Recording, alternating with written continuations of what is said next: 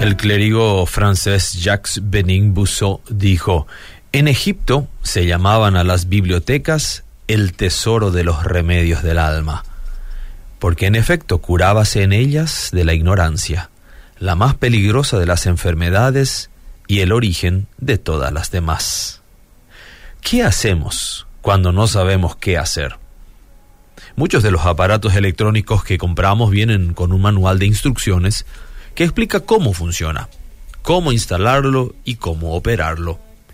Las instrucciones nos ayudan a aprovechar al máximo el producto. En nuestras ganas y ansiedad por usar el nuevo artículo, muchas veces dejamos a un lado las instrucciones y procedemos a como mejor nos parezca.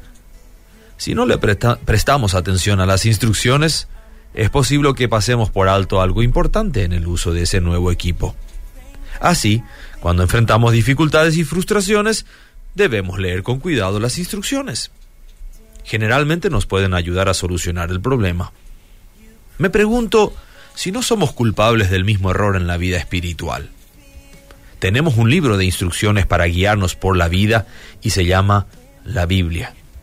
En ella encontramos las directrices de cómo proceder por la vida con menos problemas que si seguimos nuestra propia inclinación egoísta.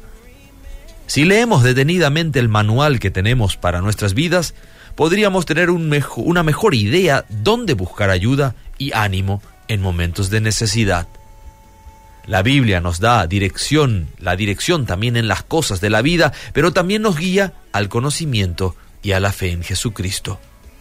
Al seguir las instrucciones de la Biblia, tenemos esperanza y una promesa de lograr entrar en la eternidad con Dios. Así que, si en la vida todo lo demás falla, lee las instrucciones.